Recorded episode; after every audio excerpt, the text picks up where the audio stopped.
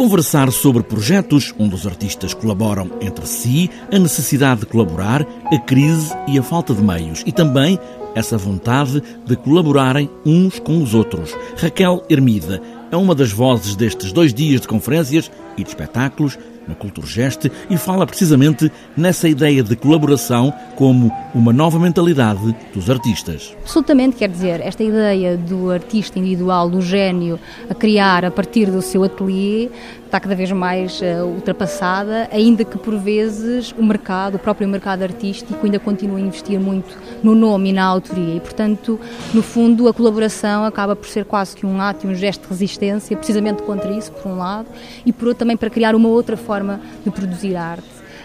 de produzir e, e, e, de organizar e de fazer circular a arte no meio artístico. E, portanto, a colaboração é uma estratégia, por um lado, mas esta é também, um, digamos, uma, um, um ato de resistência, eu diria. Resistir contra uma ideia, às vezes opressora, daquilo que se chama mercado. Nesta conferência também se juntam pessoas que promovem à arte, seja na produção ou, por exemplo, na curadoria. Esta é de facto uma oportunidade de trazermos artistas, trazermos artistas investigadores, agentes culturais, desde curadores a, a pensadores, enfim, a todos discutirem conjuntamente sobre a importância da colaboração e como é que esta informa processos de criação artística, de produção e circulação de obras de arte. Para além das conversas, ao final do dia há também tempo e lugar para assistir a propostas de espetáculos. Teremos o coletivo de artistas, os Supan, representados pelo Filipe Silva e pelo Jonathan Saldanha,